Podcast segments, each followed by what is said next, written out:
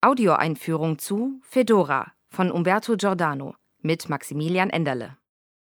Am Ende seines Lebens entwickelte Umberto Giordano eine obsessive Leidenschaft für das Kino.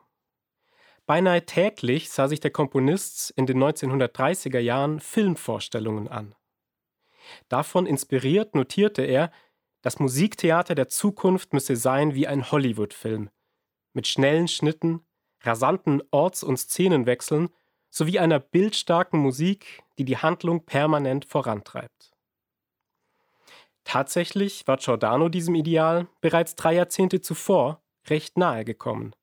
Mit seinem Melodram Fedora, das 1898 in Mailand uraufgeführt wurde. Im Zentrum dieses Verismo-Thrillers steht eine Titelfigur, die sich in atemberaubendem Tempo zwischen verschiedenen Extremen bewegt. Die russische Fürstin Fedora ist Spionin, Rächerin, Geliebte, Märtyrerin und Betrogene zugleich. Ihr Handeln ist bestimmt von der Liebe zu zwei Männern. Zunächst fiebert Fedora der Hochzeit mit dem Grafen Wladimir entgegen.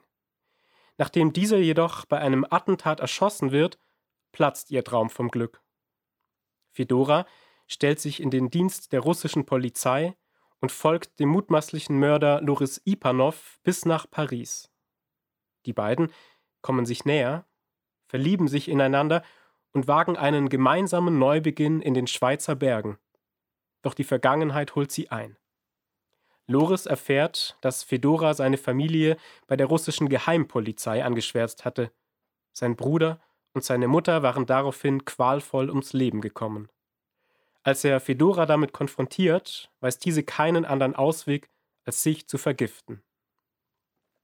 Umberto Giordano zählte gemeinsam mit Komponisten wie Ruggero Leoncavallo oder Pietro Mascagni zur jungen italienischen Schule. Deren Vertreter prägten zwischen 1890 und 1910 das Opernleben Italiens. In Abgrenzung zu den mythologischen Opern Richard Wagners verfolgten sie das Ziel, ein realistisches Abbild des sozialen Lebens auf die Bühne zu bringen. Giordano etwa siedelte seine erste Oper, Mala Vita, im neapolitanischen Rotlichtmilieu an. Seine Erfolgsoper Andrea Chenier wiederum erzählt von den Umwälzungen der französischen Revolution. Auch in Fedora gelingt Giordano eine ungeheuer präzise Milieuschilderung. Jeder der Schauplätze erhält eine ganz eigene Klangfarbe. In St. Petersburg sind Reminiszenzen an Sinfonien und Ballette von Tschaikowski zu hören. In Paris romantische Klaviermusik und zeitgenössische Tänze. Die Szenerie der Schweizer Alpen zeichnet der Komponist als surreales Klangmosaik mit Hörnern, folkloristischen Chören sowie dem Akkordeon begleiteten Lied eines Knaben. Ähnlich wie die Protagonistin wechselt auch Giordanos Partitur in Sekundenschnelle ihren Charakter. So werden spannungsgeladene Sequenzen immer wieder von lyrischen Kantilenen durchbrochen. Am prominentesten geschieht dies im zweiten Akt, wenn Loris erkennt, dass Fedora seine Liebe erwidert.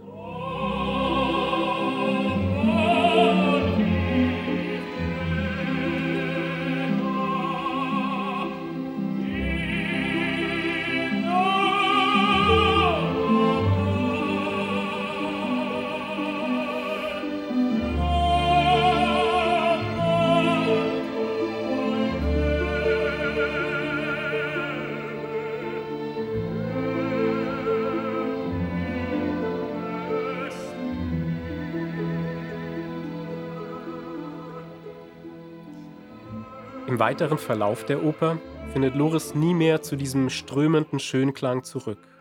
Sein Gesang wird fragmentierter, zerhackter, schluchzender.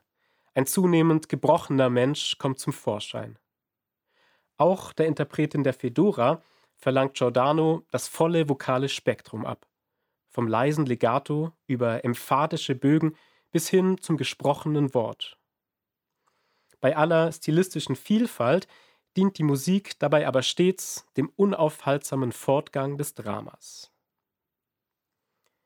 Als literarische Grundlage der Oper fungierte das gleichnamige Theaterstück von Victorien Sardou. Giordano hatte dieses 1885 in Neapel gesehen und war hellauf begeistert. Was für ein Opernstoff. Wenn mir den niemand wegschnappt, werde ich ihn vertonen, schrieb der damals 18-Jährige in sein Tagebuch. Es sollte 13 Jahre dauern, bis es dazu kam. Sardou, seinerzeit einer der erfolgreichsten Dramatiker Europas, weigerte sich zunächst, den Stoff einem unbekannten Kompositionsstudenten zu überlassen. Erst nachdem Giordano mit Andrea Chenier der internationale Durchbruch gelang, lenkte der Autor ein. Gemeinsam mit dem Journalisten Arturo Colautti erarbeitete Giordano das Libretto. Die beiden Künstler verknappten die historischen Bezüge des Dramas, das auf einen Konflikt zwischen Zaristen und Anarchisten in Russland anspielt. Beibehalten wurde hingegen Sadus einzigartige Spannungsdramaturgie. Das Publikum weiß immerzu mehr als die Figuren auf der Bühne, wodurch das Geschehen einen krimiartigen Sog entwickelt. Und so verwundert es kaum, dass Sadus Fedora schon bald auch im Kino Erfolge feierte. Christoph Loys Inszenierung, die als Übernahme der Königlichen Oper Stockholm nach Frankfurt kam, setzt ebenfalls auf filmische Mittel. Eine Kamera ist der Protagonistin durchweg auf den Fersen und lotet Fedoras subjektives Erleben aus. Im Bühnenraum von Herbert Murauer verschwimmen dabei nach und nach Innen und Außen, Traum und Realität. Ein Wunschbild bleibt am Ende auch Fedoras Liebe zu Loris. Die Liebe ist ungerecht, der Tod ist gütig, singt Fedora, nachdem sie sich vergiftet hat. Die sublime Orchesterbegleitung wirkt dabei wie ein Gegengift zu ihrem Leid. In den letzten Takten der Partitur erklingt allerdings ein Blechbläsermotiv, das auf den verhängnisvollen Ausgangspunkt von Fedoras Handeln verweist, auf ihren Wunsch nach Rache.